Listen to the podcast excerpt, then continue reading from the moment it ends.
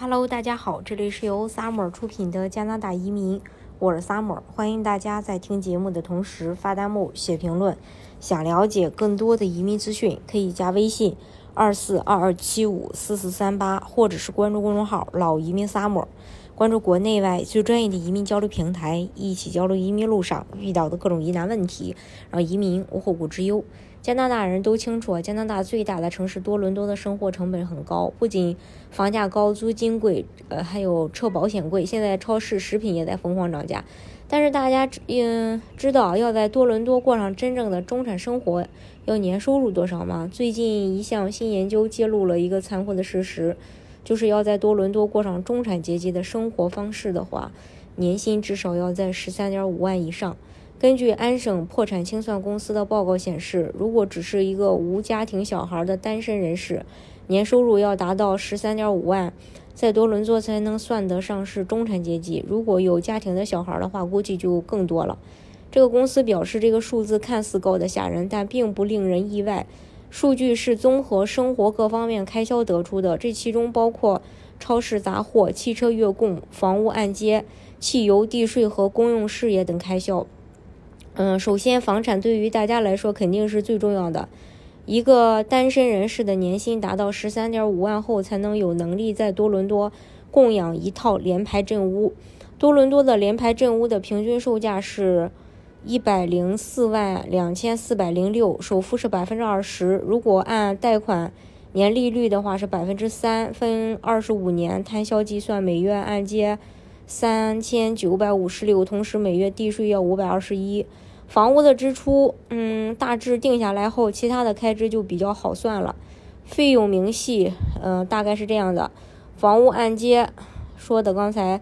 三千九百五十六，是一年的话是四万七千四百七十二，地税是五百二十一每个月，按年是六千两百五十二，公用事业每月五百，一年六千，汽车贷款。六百四十九每个月，然后一年七千七百八十八，汽车保险一百五一个月，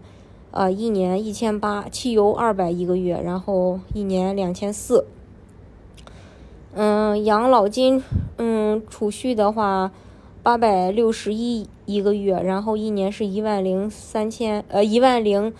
三百三十二。超市杂费一个月四百，一年就是四千八。度假旅游一年五千，呃，这个当然说的是加币，一人每月要花七千六百五十三，一年共要花九万一千八百四十四，所以实际上一名单身人士需要税后收入在九万一千八百四十四以上才能挤入中产。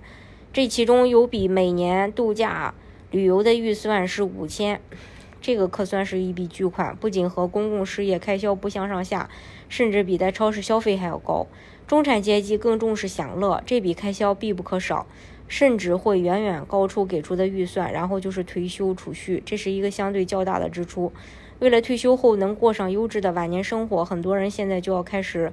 多攒钱了。所以每年是一万零三百二十二的投资，也是为了确保老来生活无忧。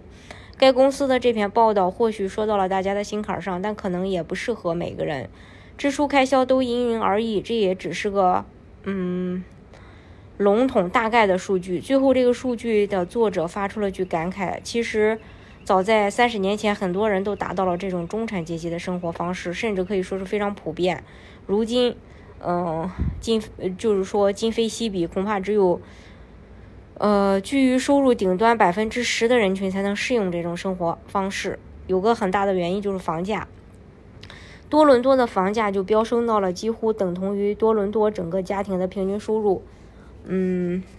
二月初的时候，啊，还有人专门算了一笔账，看看若把一些最基本的生活费都算上，要多少年收入才能在呃多伦多活下去？最后计算的结果也吓人一跳。如果租房住，税前年收入至少要五万五千五百；